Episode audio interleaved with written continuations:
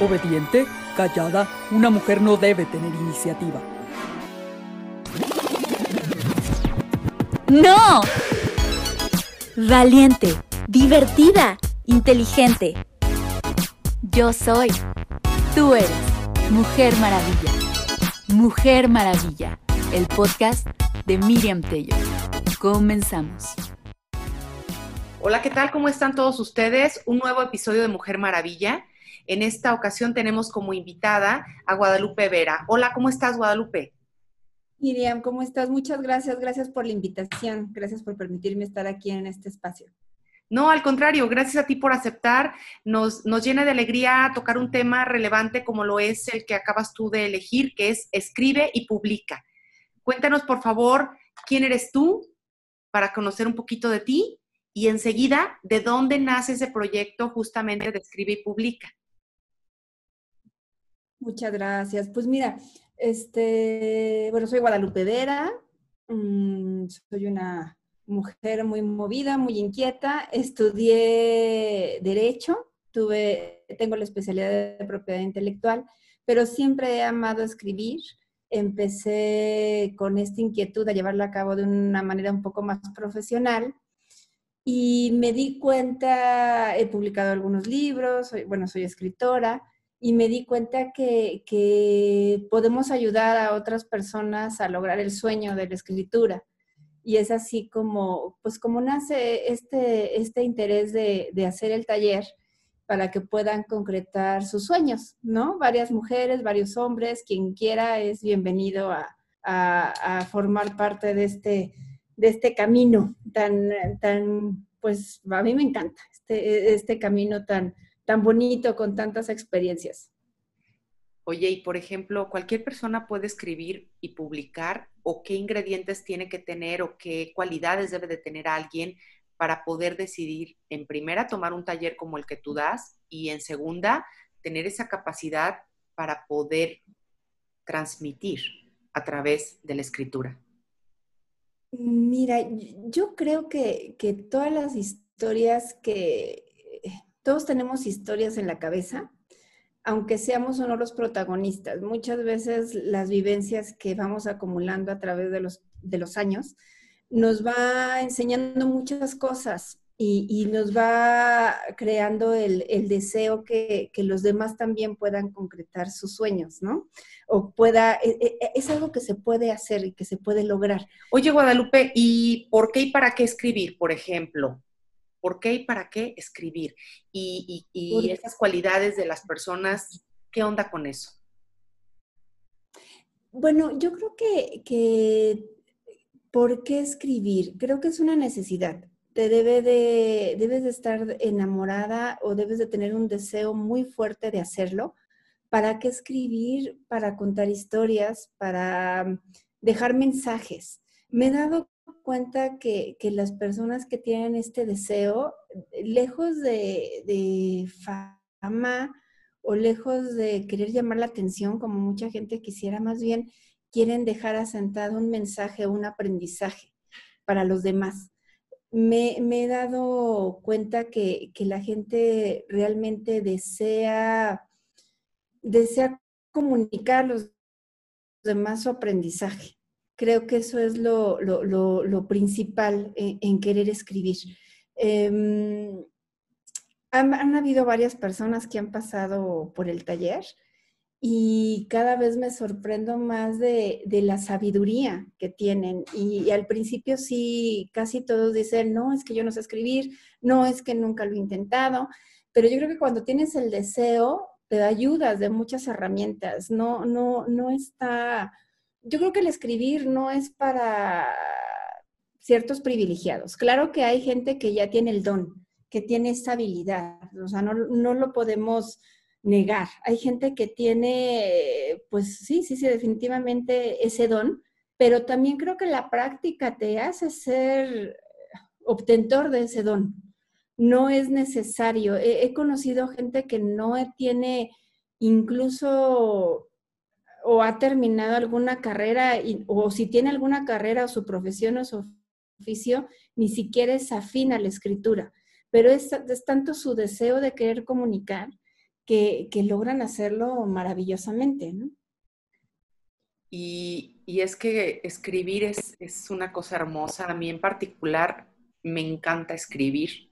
Sigo teniendo como especies de diarios o libretas en donde plasmo lo que me apasiona, lo que me entristece, lo que me llama la atención. Simplemente mis libros están completamente, les digo yo, grafiteados, por así decirlo, porque, porque yo, yo, yo creo que, que con la escritura haces historia, tu historia. No sé qué tipo de perfiles se acercan contigo, que les llama la atención hacer tu taller y que por experiencia has, has percibido yo creo que si tienes un deseo de, permanencia, o sea, si quieres que, sabemos que pues la vida es muy efímera y sabemos que, no vamos a estar aquí eternamente y no sabemos cuánto tiempo realmente eh, vaya a ser eh, pues nuestra presencia aquí, ¿no? Entonces, eh, creo que la mayoría sabe esto y, y quiere de algún modo dejar algo sí, tiene un deseo de, permanecer aquí y un deseo de que alguien más se pueda dar cuenta de la historia o de los consejos que tú estás queriendo dejar. Em, hay de todos, de todo tipo de personas que han llegado a, escribir o a querer contar sus historias. Todas son maravillosas. Incluso muchas veces no, no es que tengas que entrar o tener ya una historia clara sino que simplemente sabes o quieres escribir y quieres tener más herramientas de saber qué, cómo le puedes hacer. Y hay tantas figuras literarias y es tan rico este mundo de la literatura que, bueno, en el taller estamos ayudando a, que las conozcas y que ellos también vayan viendo qué rama quieren intentar escribir y pues se les ayuda, ¿no? O sea, no, no, no es un tipo de carrera pero no, no, no, no, es la, no es la intención de tomar una carrera o un diplomado de letras o, o de lengua, de literatura. Va más bien enfocado a conocer el tipo de lecturas, eh, ayudarte con las herramientas y estar tallereando, que es como le decimos, a veces con tareas en el grupo o, de manera individual, y ellos solitos van descubriendo. A veces cuando vamos en el taller, eh, por medio de una tarea, dicen, oye, quiero escribir de esto, oye, quiero hacer un cuento de niños, oye, quiero ah, eh, em, tratar con la figura del ensayo con estos temas. Entonces, tratamos de ayudar. Y la intención es que terminen. Ahora, ¿por qué empecé con, con este taller? Pues es que cuando tú no, tú no perteneces a este mundo de la escritura y entras, es un mundo totalmente desconocido y cometes muchos errores tanto con las editoriales y todo casi, todo ha cambiado, el mundo editorial ha cambiado. Entonces te das cuenta que mucho ya recae en el autor, como en la publicidad, como salga el libro final, y tú tienes idea de otra cosa. Entonces, también la idea del taller es ayudar al autor a que termine su obra, este, bueno, continúe puliendo ciertas herramientas, pero sobre todo cuando termina la obra, saber qué hacer con ella y, que él esté convencido de que puede publicar, pero no y ya tome la decisión, ¿no? ¿Qué, ¿Qué, hacer? ¿Me voy con una editorial o puedo manejar la autopublicación? Y en caso de querer escoger la cualquiera de las dos opciones, saber qué puedo tener con ambas y qué es lo que tengo que hacer. Ahora, creo que, bueno, tengo una de las ventajas que se ha tomado en el taller es el la especialidad de propiedad intelectual, derechos de autor y propiedad industrial. Entonces trato de que el autor esté ya bien protegido antes de que inicie el camino a tomar, ¿no? Si quieres irte con un editorial o quieres hacer la autopublicación, y hasta dónde son los límites y qué es lo que tú puedes hacer, ¿no? Entonces, esa es la intención y que no cometan o que, no tengan, los, o poderles ayudar a que no cometan los mismos errores que yo cometí, ¿no? Porque a veces todavía tenemos en la cabeza que las editoriales son como antes y que tratan de hacer un trabajo experto o perfecto Y no, la verdad es que ahorita es muy importante eh, saber que tú tienes que pulir el trabajo lo más que puedas y sobre todo si te vas a ir al, camino de la autopublicación, porque, ¿cómo te diré? Tu trabajo es como si fuera tu hijo, aunque se escuche muy romántico, pero es una extensión de ti. Entonces tienes que dejarlo lo mejor posible. O sea, el publicar un libro, por ejemplo, con faltas de ortografía o querer ser muy soberbio y no, ay, no, bueno, no, no se van a, no, no, no, o sea, tienes que tratar de hacer un buen trabajo, ¿no? Y para eso yo entiendo que no todos conocemos las, pues ahora sí que las, las reglas gramaticales al 100% ni nada, pero hay gente que te puede ayudar que sí lo conoce y, tenemos que dejar el mejor, lo, mejor de ti en ese trabajo, ¿no? Y, y sobre todo porque pues es tuyo, en sí lo que está está ahí en juego es tu nombre y, tus ganas de hacer bien las cosas. Entonces, pues de eso se trata el taller. Oye, has hablado de algo que me llama la atención porque muchas veces también dices, bueno, tal vez mi idea sea genial y yo la quiero este, plasmar en papel y la quiero dejar así bien chula porque yo creo que es mi idea y que me va a salir magnífica, pero qué bueno que nos dices que, bueno, puedes tener una idea genial, pero también te puedes apoyar de gente que, que, que te perfeccione, que, que, talle justamente todos esos ingredientes que, a lo mejor por miedo tú no te lanzas, no escribes, porque dices, tal vez mi ortografía, mi gramática no es tan buena, pero tengo ideas fabulosas que pueden eh, ver bien o, o leerse bien, pero me da miedo. Encuentro entonces que a través de tu taller justamente se pueden ir puliendo todos esos elementos y entonces poder entender yo que tal vez sí estoy lista para entrar, que tal vez sí estoy lista para cursarlo. ¿Qué necesito saber o entender para sentirme lista para un taller así? Este, bueno, primero tener el deseo de, querer escribir. Y, yo creo que eso lo tenemos como es un llamado muy interno. No, no sí lo quiero, bueno, sí, ¿no?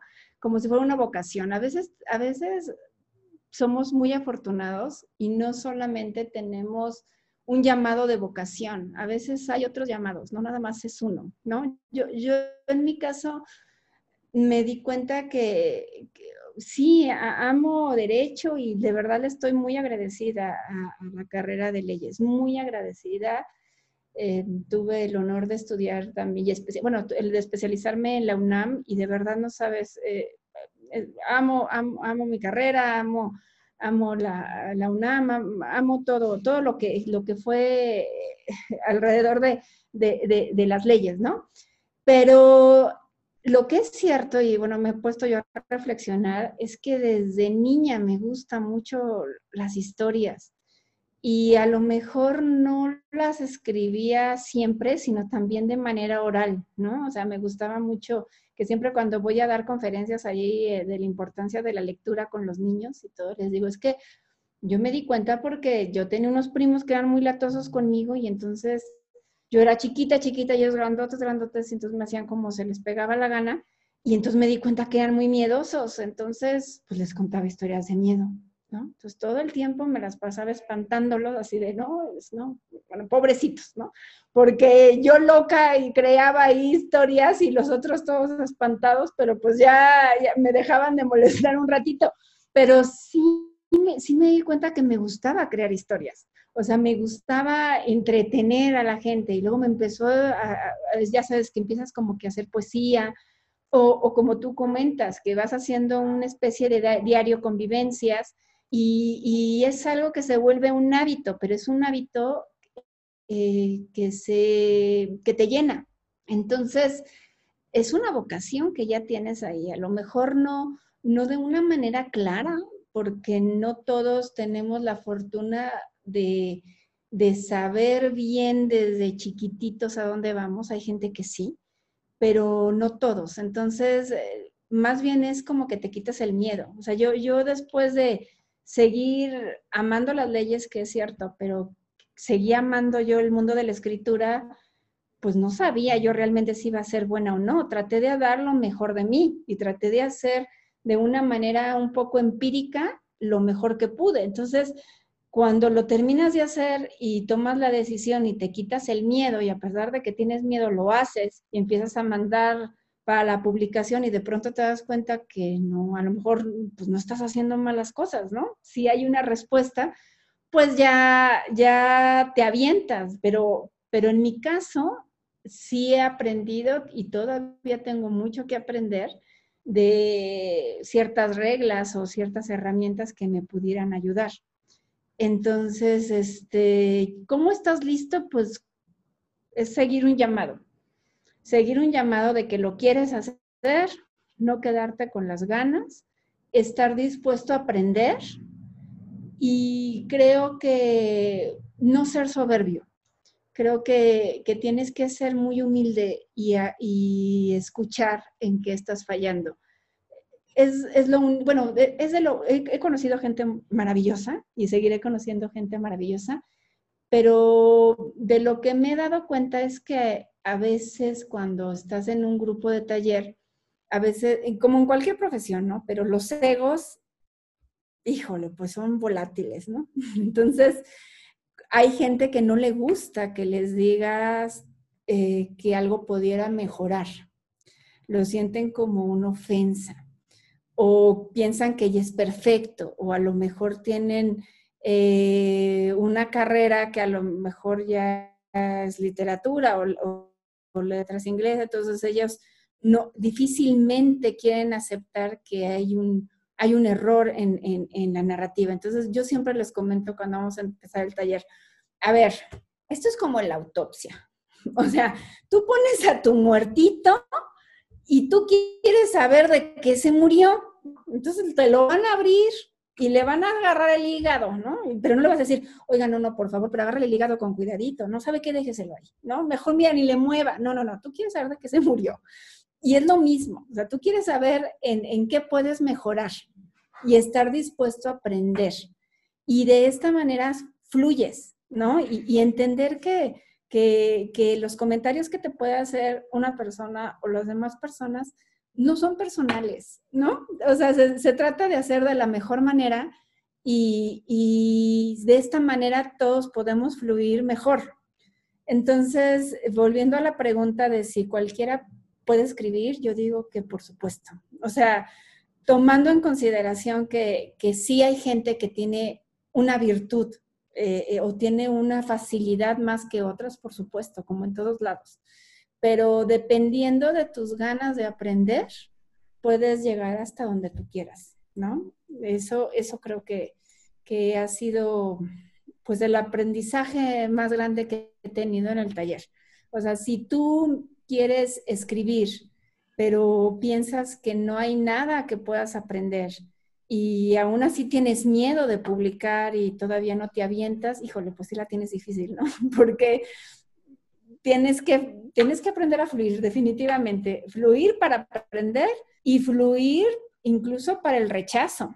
O sea, para que alguien te diga no me gusta, porque las editoriales también tienen el derecho y, y, si tú no quieres que te digan o que te ayuden para mejorar, pues como que la tienes un poquito difícil. Yo creo que esa, ese sería la, el impedimento más grande eh, eh, que me he topado con algunas personas, ¿no? Que, que, que, les cuesta un poquito de trabajo, pero en general la mayoría pues fluye perfectamente. Y, el otro día estaba yo pensando, o sea, a mí los, los libros que sacan, este, que yo les he dado ayuda en cierta manera, yo, a lo mejor no son mis hijos, ¿no?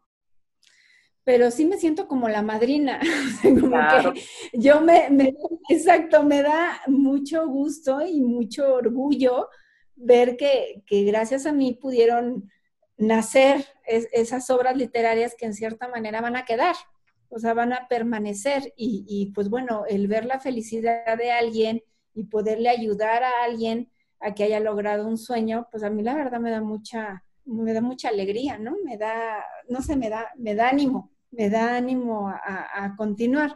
Y pues bueno, este, ¿qué más te puedo comentar? Pues que no se queden con las ganas. Es horrible quedarte con las ganas. Aparte, digo, la vida tan corta y uno quedándose con las ganas de todos, pues está un poco complicado. Si tuviéramos que preguntarle a Guadalupe Vera qué le gusta escribir y quiénes han sido sus grandes maestros, de los cuales ella se ha inspirado y, ha dicho, wow, es que qué admiración, ¿qué nos contarías? ¿Qué me gusta escribir? Híjole, me gusta escribir. Creo que ya ahorita ya llegué al punto de que me gusta escribir de todo. Antes me daba miedo.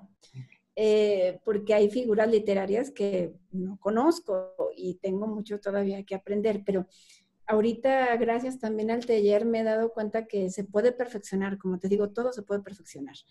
Eh, me gusta mucho el cuento. El cuento es como, siempre les digo a, mis alumnos, el cuento es un navajazo.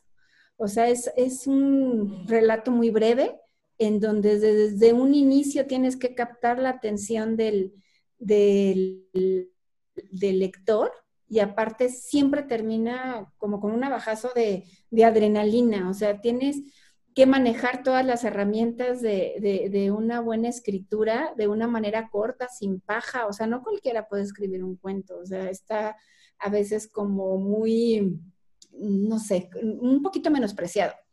A lo mejor dicen que cuando tú dices, híjole, es que voy a escribir una, novela, o sea, es como que no, la novela ya es otra cosa, son cosas mayúsculas. Pues no, no, no te creas, ¿eh? La verdad es que eh, todo tiene su encanto. Todo, todo tiene su encanto. Me gusta mucho la novela, me gusta mucho el cuento.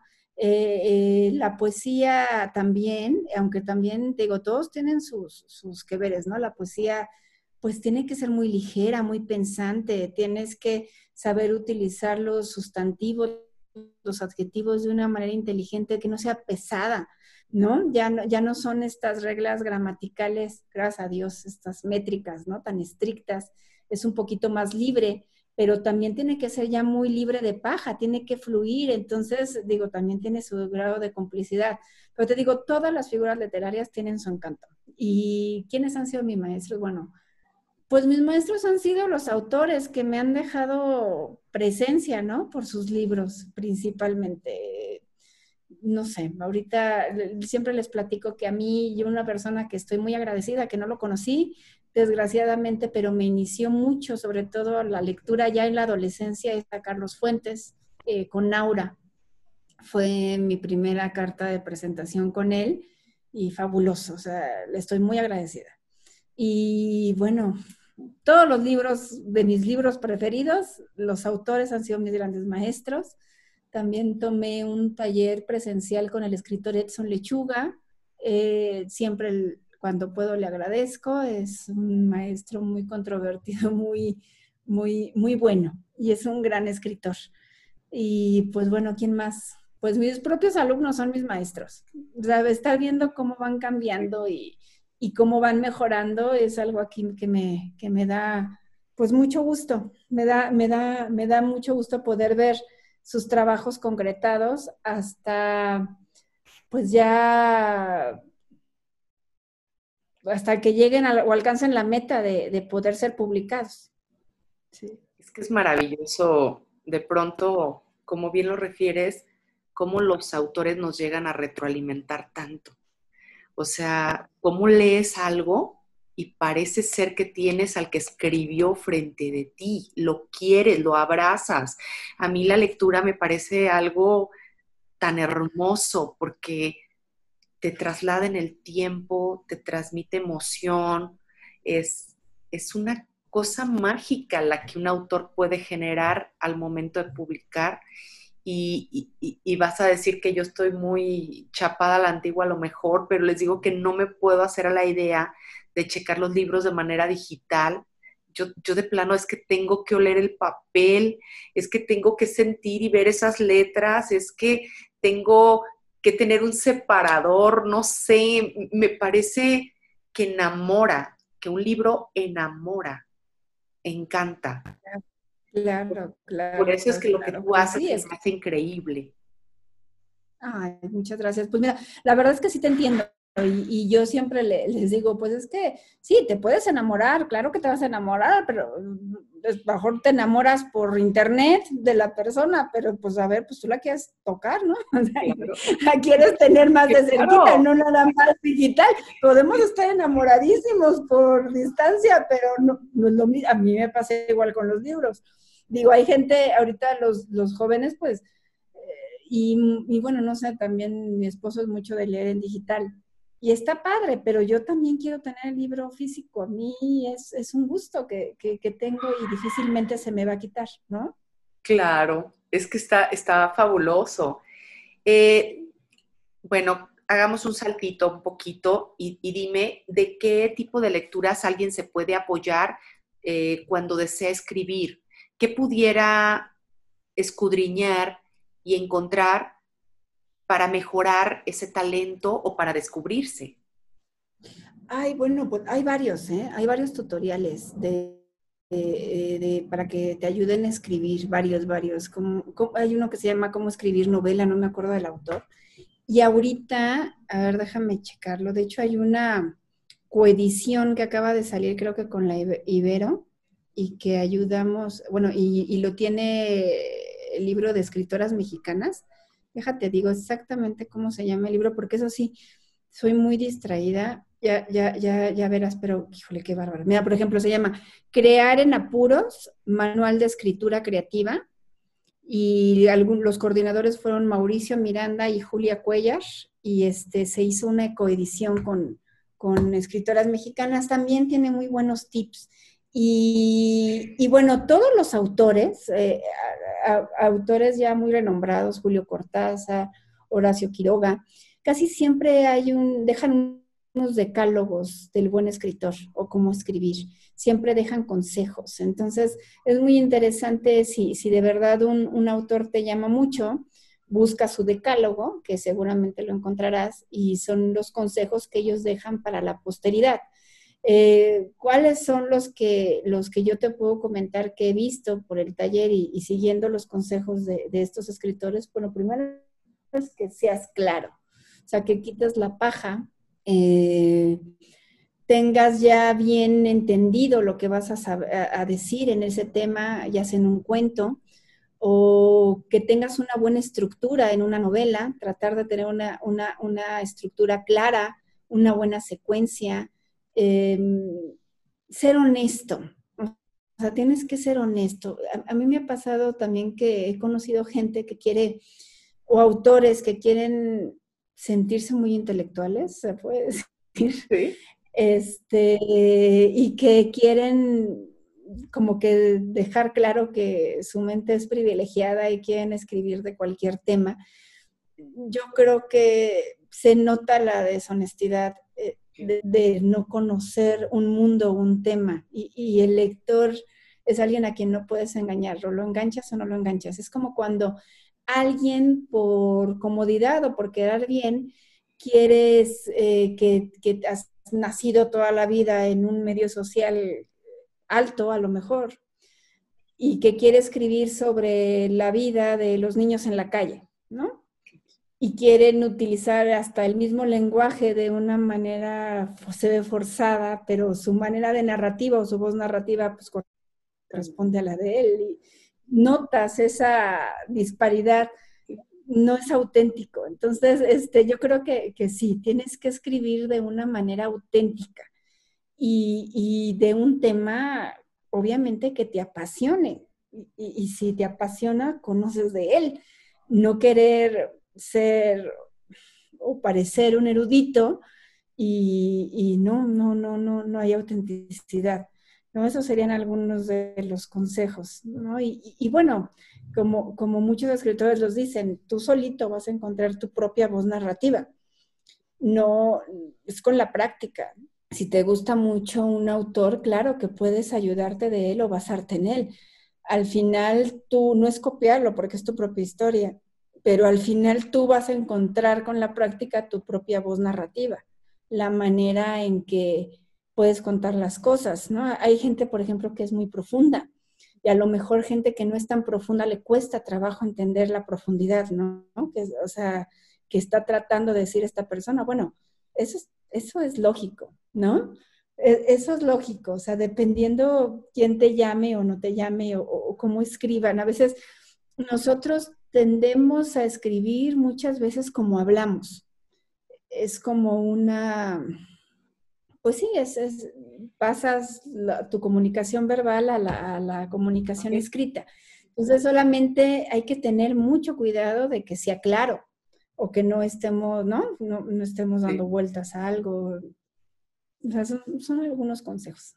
Claro. Y entre las publicaciones que has hecho o lo que has publicado, ¿cuáles te han enamorado? Pero de verdad, así con toda la honestidad que hayas dicho, ay, es que esto a Guadalupe Vera la enamoró. Ay, pues mira, la verdad es que todas las, cuando publicas un libro, de verdad sí tienes ahí, es como si fuera un hijo, ¿no? O sea, a veces sientes por algunos temas más empatía con uno que con otro, pero todos te llegan, o sea, todos son parte de ti. Eh, bueno, obviamente el primero, pues es la emoción de que nunca has publicado. Entonces, eh, también cuando eres un autor primerizo y te dice una editorial, decides irte por una editorial, y te dicen que sí te la publican y todo, pues es que tú dices sí a todo. O sea, sí. o sea, sí, sí, ¿dónde firmo? Sí, o sea, aunque, ¿no? Porque es la emoción del momento. Entonces, bueno, pues esa es la de la ceiba de Cianya, es de, es de una mujer que es mestiza, que es en esta actualidad y es este con conocimientos ancestrales mayas y es una mujer que está atrapada en los dos mundos, ¿no? En, el mundo indígena de los mayas, de los otziles, y en el mundo actual. Entonces, que, tiene, que tiene un secreto ahí que decir, entonces te va, te va manejando la historia con los secretos y quiere tomar en cierta manera un poco de venganza. De eso se trata el primer libro. El segundo que se publicó, pues también me dio mucha emoción porque gané un certamen de cuento. Cuando fue la FIL de 2000, creo que 17, creo, 17, no me acuerdo, creo que 2017, gané el certamen ahí y fue la premiación en la FIL de Guadalajara, de Editorial Endira, entonces gané. Entonces, como gané, le pusieron el nombre a mi cuento de la antología. Entonces, pues ahí también me dio mucha emoción.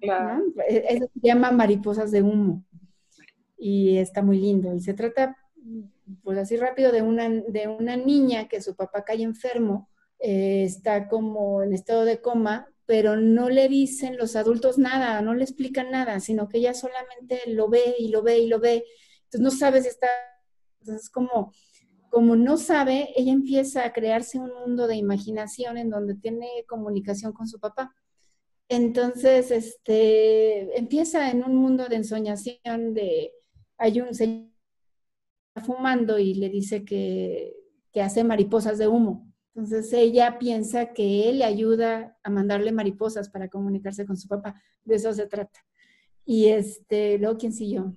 Siguió Marcados, que es un libro, a mí me encanta, porque es, eh, habla de la historia de una mujer que se llama Lucía, que empieza un poco trágico, te empieza a contar la historia, es una mujer que es secuestrada y después se escapa, pero decide no regresar en un, momento, entonces no, decide no, no regresar luego, luego a su casa está como que tratando de, curarse y todo. Entonces, es la historia de esta mujer, pero se trata de tatuajes.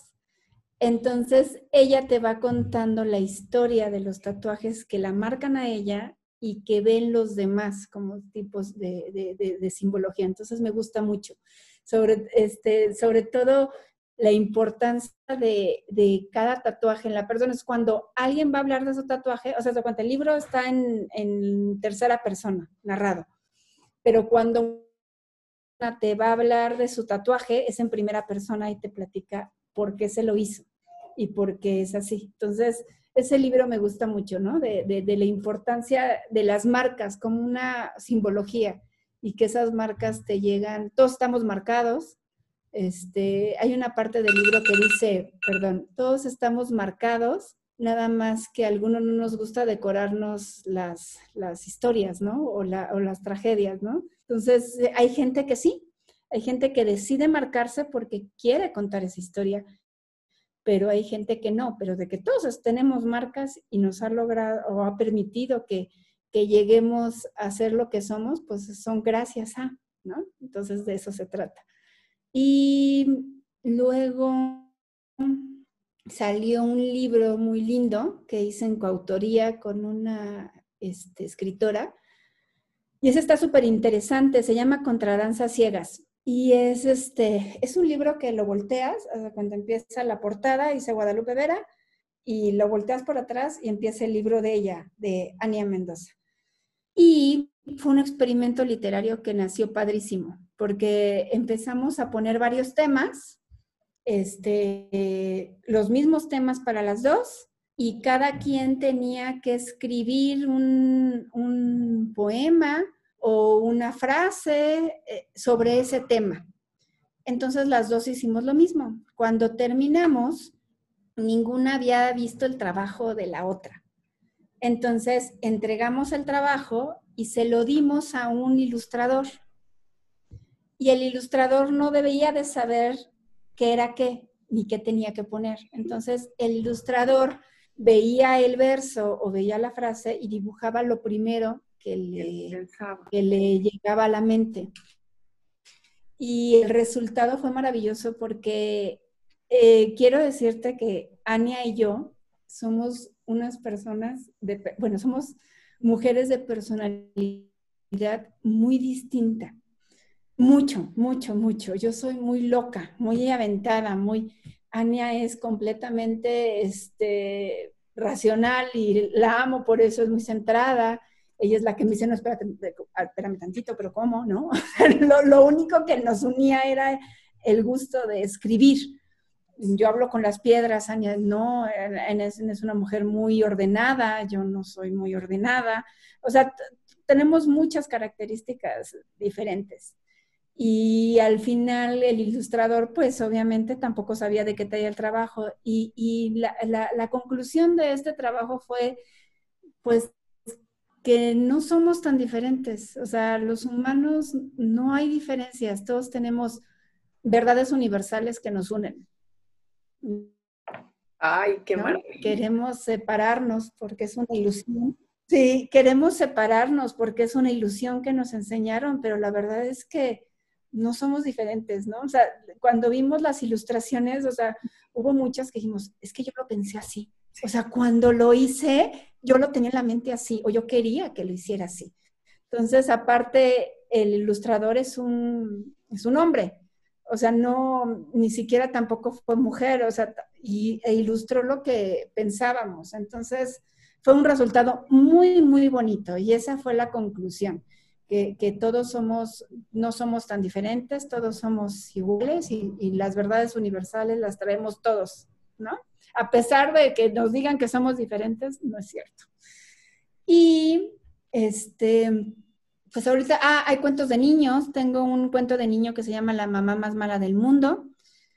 Este es para niños y bueno, ya sabes, de que los niños se quejan siempre de que eres la peor mamá del mundo y tú pues ya de todas maneras vas a ser la mamá más mala para ellos, pues ni modo, pues ya se mala completa, ¿no es cierto? Pero sí de eso de todas maneras con el psicólogo así vamos a acabar, pues una vez acabamos pronto, lo aceptamos y ya. Pero sí es un cuentito de niños, de que el niño, los niños se quejan de que tienen a la mamá más mala del mundo. Y está por salir dos cuentitos de niños que se llaman la gatita Yanis o qué hacer después del torbellino, que es de una gatita que siempre está, es como de la farándula y de pronto llega el torbellino, se cae y se da cuenta que todos esos gatitos que la elogiaban no están los, ¿no? Entonces, es que hace la gatita después de haberse caído del torbellino. Y el otro cuento se llama Gati Azul, también es de gatitos, y es de un gatito que, que este, que, ah, bueno, la, de la familia, su, su, apellido es Verduzco. Y todos los gatos son verdes en esa familia. Oh. Y son como físicos y son abogados y que le sale un gato azul con los pelos parados y que canta. Entonces, no saben qué hacer con ese pobre gato, o sea, le quieren sacar lo verde de donde sea, pero pues el gato es azul. Entonces, este, de eso se trata el, libro de Gati Azul y es de la aceptación, ¿no? De que también pues, todos, todos nacemos como nacemos y ni modo, traemos ya nuestras cosas, de eso se trata.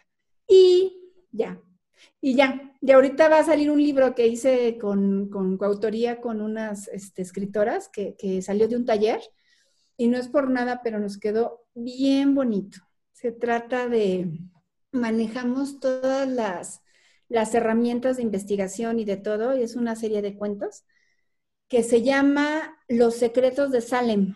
Entonces nos pudimos, nos pusimos a investigar acerca de las brujas de Salem y hicimos unos cuentos basados en hechos reales de todo lo que sucedió, de todos los personajes, y nos quedó muy bonito, muy padre, con unas ilustraciones padrísimas. Ese está a punto de salir.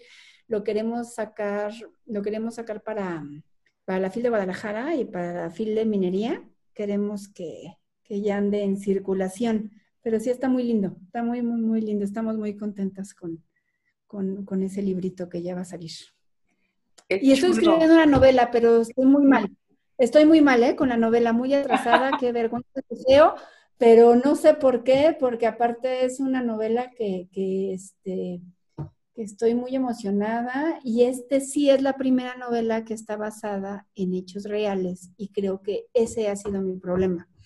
Es de una mujer guatemalteca que conocí que fue enfermera de mi papá y, este, y ella la vende su mamá a los 13 años con un hombre 30 años mayor. Y ella se escapa y llega aquí a México y, es una mujer muy feliz, muy alegre. Y, por eso quiero escribir un libro, porque digo, todo lo que le ha pasado a Celia, se llama Celia, y, es una mujer maravillosa, muy sabia y, y, me da mucha risa porque luego yo me quejaba o se quejaba mi papá que andaba locando, pero ahora mi papá andaba de quejumbroso. Ay, no sea chillo, ¿no? Entonces yo decía, mira, papá, ella tiene la calidad moral de decirte lo que quiera. O sea, de verdad, después de saber lo que ha vivido, lo que ha pasado y todavía se ríe y es una mujer admirable y trabaja y, y bueno, y, y estudió escondidas enfermería escondidas del marido porque no la dejaba y logró terminar su carrera. Bueno, es una mujer maravillosa, pero tiene escenas muy fuertes y creo que eso es lo que me ha detenido. Este, entonces, eso es lo que creo que me ha impedido terminar porque de verdad, eh, al grabarla, lo que pasa es que le tomé varias entrevistas y pues ella, hermosa como es ella, pues me cuenta las cosas, pero son muy fuertes. Hay, una, hay unas escenas o, son muy fuertes y, y tampoco, no sé, me ha, me ha atorado ahí, como, como, pero bueno, el, el, resultado es maravilloso porque ahorita tiene un muy buen final, no es un libro trágico, ¿no? Celia es una mujer que anda aquí por estas calles de enfermera y es maravillosa y alegre y trabajadora y buena. Entonces, este, creo que es una historia que es digna de ser contada y conocida. Qué gran gozo escucharte, Guadalupe. Me, siento como que, estoy, o sea, me estás contando parte del libro y yo me siento dentro del libro. O sea, yo ya me perdí, ya me fui, me fui, me fui. O sea, es, es, es impresionante lo que haces, es un deleite poder platicar contigo y, ay, no, ¿y cuánto tiempo te lleva estar escribiendo? O sea, ¿Tienes vida? Dijeran, ¿tienes vida? Oh, sí, sí, sí, Fíjate que, fíjate que tengo yo un, le digo compadre, que es un compadre escritor. Es un chamaco, ya después algún día tendrás la oportunidad de conocerlo, pero sí es un chamaco, o sea, él es un niño, pero es un niñito genio que le digo. Y, este, y escribe no sé cuántos libros, y bueno, se llama Horacio Saavedra, ya después pues ya, luego lo googleas, pero es un, escritor que, que, tiene una promesa, ¿no? Esto es un, es un niño promesa totalmente. Bueno, la cosa es que me da risa porque él escribe en la noche. Y un día me dice, oye, qué pena, te estoy escribiendo en la noche, no, no te causa ningún problema. Le digo, no, no, no, es, ya no, es que uno luego escribe en la noche, como que no hay ruido, ya están tranquilos. Entonces, cuando he llegado a escribir, que ya me meto, qué es lo que quiero, por ejemplo, lo de Celia para terminar, pues busca uno en la noche porque, eh, no sé, te tienes que buscar tus espacios, pero en el día es bien difícil porque ya peleaste, ya regañaste al de acá, ya le echaste bronca al de al otro lado, ya te tocaron el timbre, el perro ladra, ¿no? Te trae la pelota, entonces como que es más complicado, ¿no? Tienes trabajo que hacer también. Entonces sí como que te tienes que encontrar tus, tus espacios para, para poder escribir. Y en hora tiempo, si alguien está pensando, bueno, es que Guadalupe Vera ya escribió sabe cuánta cosa y yo no he escrito nada. Este, ¿cuántas horas hay que dedicarle a esto? ¿Cada cuánto? ¿Cómo pues va? no, no, no, no, no, es que yo creo que cada quien es diferente. hay, hay, veces que escuchas que los escritores dicen, no, es que diario tienes que escribir, porque si no la inspiración no llega, ¿no? Y no, es que si no, no, no hay manera. Bueno, si puedes tener la facilidad de poder escribir diario y tener esa disciplina, Claro que es lo mejor y lo más aconsejable. Pero también depende, porque hay veces que no hay manera de que quieras escribir y no estás en el mood y no te va a salir. Y hay veces que te sientas y te estás echando casi todo el libro. O sea, la verdad es que también hay momentos en que te sientas y dices, no, bueno, ahorita sí, ahorita, ¿no? O sea, o sea no se depende de la inspiración, ¿no? No, no, no, no es una, no es una regla, pero por ejemplo, este, entre que investigas, porque tienes que investigar y tienes, dependiendo de los temas, yo más o menos con Cian ya de lo que terminé de investigar de los mayas y terminé y ya me decidí, yo creo que fueron como casi un año y medio, dos años, y marcados igual. Los otros son más chiquitos, eso sí fue un día, dos días, ya contando más o menos por horas, pero ya las novelas ya fue diferente porque sí tenía temas que investigar. Por ejemplo, de Celia, pues le tenía que hacer las entrevistas, ¿no? Tenía que conocer ciertas cosas de ella. Y pues bueno, ahí te llevas también un tiempo. Ya es más bien cómo decides darle la estructura al libro y cómo piensas hacer el inicio. Oye, Guadalupe, y por ejemplo, hablando de editoriales, cuando hablamos de editoriales, este, ¿cómo buscas quién te publique? O sea, un, un simple mortal que va a empezar a publicar es costoso. ¿Qué te exige una editorial con tu experiencia? Eh, es que alguien que no sepa de eso, ni idea, ¿eh? Ni idea tiene de qué ocurre con una editorial. Pues mira, es que ah, el mundo editorial ya cambió. Antes solamente habían como unas editoriales ejes, que eran las que decidían qué se publicaba y no se publicaba, y principalmente ellas creían en tu trabajo y se llevaban todos los gastos, ¿no? Todo, todo corría también por su cuenta, pero obviamente con unos contratos muy leoninos y, y, el autor, este, pues muy comprometido, pero también pues no metía ningún tipo de inversión. Las cosas ya cambiaron. Siguen habiendo estas editoriales fuertes que son unos monstruos. Eh, siendo muy sincera, es muy difícil poder entrar a esas editoriales de primera instancia. Y a veces, aunque quisieras entrar ya como autor, ya no quieres porque ya existen otras herramientas y hay veces que se trata de entrar por medio de certámenes, de ganar concursos. Claro que se puede, aunque también hay mucho, pues, no sé, hay, mucho conocimiento entre los escritores que dicen, eso ya estaba dado, eso ya estaba, o sea, ¿no? Ya ese concurso que dijeron ya está más dado que nada. Y sí, a veces, muchas veces tú como autor, Luego cuando conoces algunas obras y ves otras y dices, no, sí está raro que este haya ganado y este no.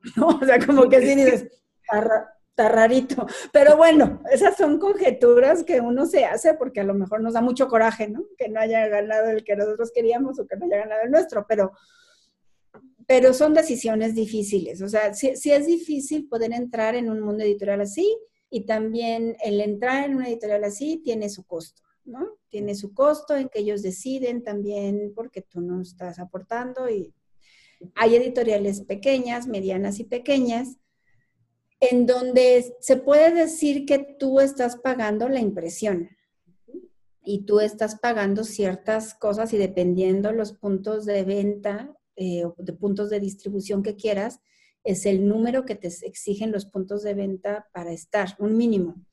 Entonces, también te tienes que hacer cuentas de cuánto estás o cuánto tienes o estás dispuesto para tomar la decisión.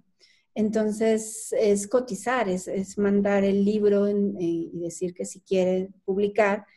Y hay libros que te dicen, hay que volverlo a hacer porque no se entiende, ¿no? Tienes que volverlo a estructurar. O hay otros que te dicen, sí, pero tengo que hacer unas correcciones, pero págame la corrección de estilo porque hay muchas cosas que no. O hay otras que te dicen, pues sí me aviento, pero tú, tú vas a pagar todo. Yo solamente te voy a, mm, a, dar los puntos de distribución, yo me quedo con tanto, yo te cobro tanto y, y, es dependiendo el contrato que tú firmes para estar recibiendo las regalías. Pero también existe la autopublicación, que tú lo haces, tú sabes cuánto pagas y tú sabes dónde pones tus puntos de venta. Entonces tienes mucho donde puedes elegir este, para dónde irte. Muy bien. Sí, pero sí, cuando acabas de cuando acabas de escribir no tienes ni idea qué hacer, dices, ahora qué fregados hago. ¿Ahora qué hago con mi hijo? ¿Verdad? Gracias. ¿Ahora qué hago con Pues primero le va a poner nombre y lo va a registrar, que es lo que les digo. Primero, cuando un chamaco, pues, usted tiene que ir allá a la delegación y tiene que sacar su acta, pues aquí igual. Tienes que sacar tu acta de tu libro de papel y protegerte y este y ya después de que estés protegido, ya después lo manda donde quiera, ¿no? A ver dónde, ah, pero sí, sí lo tienes que, proteger. Sí, mira aquí el tiempo se va volando, se va corriendo. Sí, es, este, siempre me pasa que cuando van pasando los minutos y me doy cuenta, digo, ay caray, esto se fue muy rápido. Y contigo, bueno, rapidísimo. Ay, qué bueno, Miriam. Es un deleite saber de ese taller, escribe y publica. Eh, tenemos tus redes sociales, evidentemente, para que estén al pendiente y si eh, tenemos interesadas o interesados en algún momento en tomarlo, pues se puedan poner en contacto contigo, porque de la mano, de tu mano, pues no hay error. Sabemos que eres una profesional y que este, darás tu mejor versión justamente para alcanzar que esas personas que se inscriban al taller sea pues oro molido. Ay, muchas eh, gracias. Pues, en este, intentará, intentará. Gracias. En este cierre, yo siempre les digo que al final tratemos de dar algunos tips eh, a los escuchas. Eh, si tuvieras que enmarcar algunos tips en Escribe y Publica de manera muy concreta y que la gente que nos escucha los pueda atrapar, ¿cuáles serían? Que no se queden con las ganas, que hagan lo que quieran. Como ya le habíamos dicho, la vida es muy corta y no te limites, no creas que no eres capaz de hacer algo porque tú tienes esa idea primero porque alguien más te lo dijo. O sea, todo, todo lo puedes hacer, todo lo puedes lograr y solamente es dedicación, ¿no? Y no te dejes apantallar a lo mejor por, pues, eh, bueno, no sé, es, lo que yo le decía a la gente, a veces, desgraciadamente, cuando uno va a la escuela o a los niños, los niños dicen, ay, no es escritor y, se han querido como a esa figura inalcanzable. No es cierto, nadie es inalcanzable, nadie. Y quien se cree inalcanzable no vale la pena, ¿no? Quien se nombra autointelectual no vale la pena, no lo es. Quien, quien se cree el mejor escritor no lo es, ¿no? Entonces nadie es inalcanzable y, y tú puedes lograr lo que tú quieras, ¿no? Tú, aunque ya está muy sonado el tema, es cierto, los límites te los pones tú, ¿no? Y si de por sí hay gente que te va a querer poner límites, pues no te los pongas tú, mejor hay que hacer las cosas. Eso, eso yo es lo, lo, que, lo que aconsejaría. Y si dentro de tus deseos hasta escribir, hazlo. O sea, no, no, no, no puedes dejar que se muera una idea, ¿no? O, darle el título de fracaso antes de, intentarlo. Así es, hay que morir en el intento si es necesario, hacer lo que nos apasiona, definitivamente. Hay que hacer lo que nos apasiona, hay que, pues hay que vivir, ¿no? Hay que vivir y, y qué mejor que, pasar la vida y esta cuarentena que ya fue, no fue cuarentena, ya va para el año, pero, pero pues haciendo cosas que nos apasionan es la manera de demostrar que nadie nos puede encerrar, ¿no? No somos, todos podemos hacer las cosas que queremos de una manera libre, así debería de ser en todo. Entonces, pues adelante.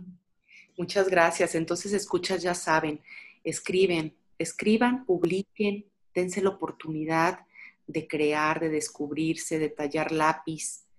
Y si es de la mano de una profesional, mucho mejor para que te guíe, para que te sientas abrazado y apapachado, aunque regañado cuando sea necesario, como lo dijo, hay que apechugar, hay que recibir bien la autocrítica y no quedarte con las ganas de escribir. Si me estás escuchando y, traes esa corazonada de decir, quiero, quiero escribir y quiero publicar, pues acércate a una grande como es Guadalupe Vera. Ah, no, no, no tan grande. No, pero muchas gracias. Sí lo eres porque justamente con esa humildad me dices tu grandeza. Y para enseñar hay que ser humilde, hay que ser humilde cuando se quiere enseñar, porque justamente es ahí donde está la grandeza de los seres humanos. Muchísimas gracias, Guadalupe. honradísima, honradísima de esta charla. Me voy muy retroalimentada. Prometo leer tus libros. Lo prometo. porque ya me, me picaste, ya me empezaste a decir de qué se trata. Entonces ya, ya, ya sí, fíjate, ya ve para que veas qué mañosa soy, ¿ya viste? para que... No, pero no sé. la maña, date la maña. Pero no, gracias, muchas gracias, Miriam. Encantada y te agradezco mucho este espacio y me encantó conocerte y me encantó tener esta plática. Gracias y segura estoy que después de esta pandemia vamos a tomarnos un café delicioso juntas. Feliz de la vida y platicaremos. Es de lo que más me gusta, el café. Ah, ya somos dos y platicaré obviamente de esos libros y ya espero con ansias que termines esa última publicación porque me erizó la piel la historia. Ahora leerla y en papel, wow, no sé, creo que va a ser un... Es una mujer maravillosa que gracias a Dios tenemos todavía aquí y, en contacto y pues bueno, ya, ya, ya tendremos que acabar. Así es. Muchísimas gracias. Gracias a los escuchas. Gracias a todas las mujeres maravilla que nos hacen el favor de hacer comunidad con nosotras. Gracias, Guadalupe Vera. Y pues nos vemos en el próximo episodio de Mujer Maravilla. Muchísimas gracias. Bye, bye. Gracias, bye.